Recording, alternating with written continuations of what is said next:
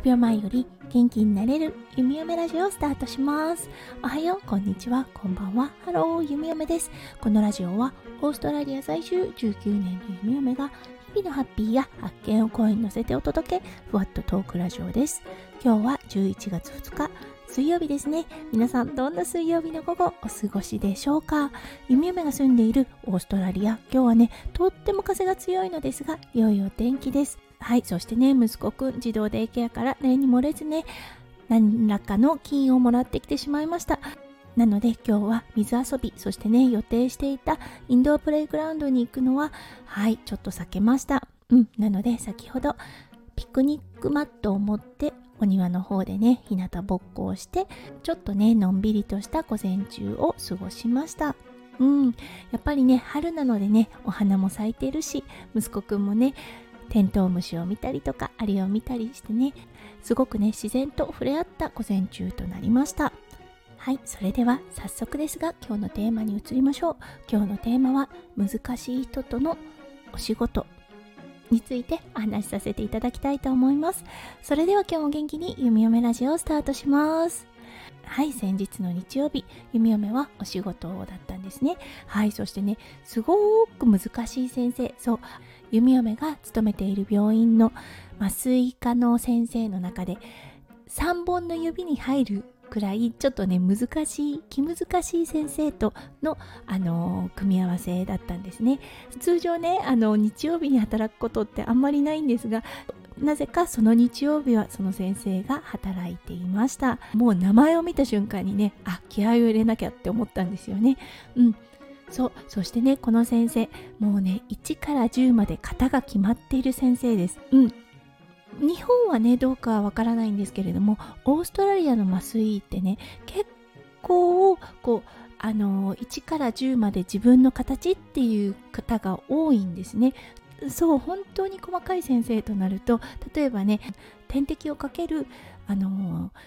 ポールっていうのかながあるんですけれどもその角度でさえもうあのここじゃなきゃいけないといったようなねこだわりがある方がすごく多いんですね。うん、あのそれはねもう例に漏れず麻酔看護師もそうなんですね。なのでねこの職業を選ぶ方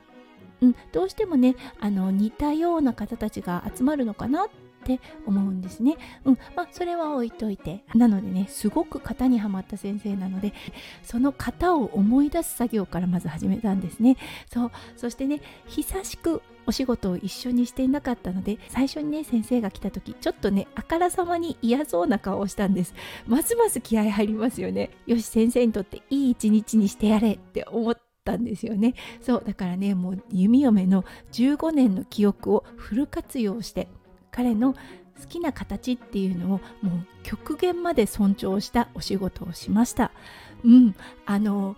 弓嫁にとってはね多分ね脳にすごく良かったんだなと思います。すごく疲れたのは疲れたんですけれども脳活という意味ではね記憶を呼び戻しそれに基づいた行動をするっていうことでねすごくね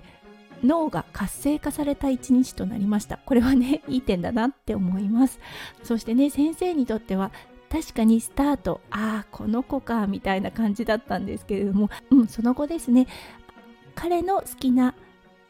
ルーティン彼の好きな型を破らずにねあのーお仕事のサポートをしたっていうことでね顔がどんどんどんどん柔和になっていったんですよね。そうあのー、最初の頃はねもう厳しい顔をしてたんです。だけど後半になってねわざわざ近くに寄ってきてちょっとねジョークを飛ばすというようなねあのー、行為も見られてきてあいいサインだなって思ったんですよね。そうそしてね最後の方あのー、一回型破ったんです。そうあのもう気がねあのもうシフトがね終わりかけだったのでちょちょっと気が抜けてしまったんですよね。彼の大好きな点滴ポールの形をねちょっとずらしてしまったんです。そうすかさず5秒後に直されてしまって。はい。弓嫁ねもうあの笑いましたそこは、うん、あごめんね今直しちゃったねなんて言って。そしたら彼もね自分で自分の行動が分かったみたいで。そう僕はこれがねこの向きじゃないと嫌なんだよねっていうことを笑いながら弓嫁に伝えてくれました。うん、そう、あ大成功って思ったんですよね。うん、そう。だからねあの本当にいろんなタイプの先生っているんですね。弓嫁麻酔看護師と麻酔医の関係っていうのはね本当に密接なものではあるんですね。やっぱりアシスタントの良し悪しでその日の一日が決まります。うん。もちろんね、先生の良し悪しで弓嫁たちの一日も決まります。もうね、組まなければいけないっていうのは変えられないので、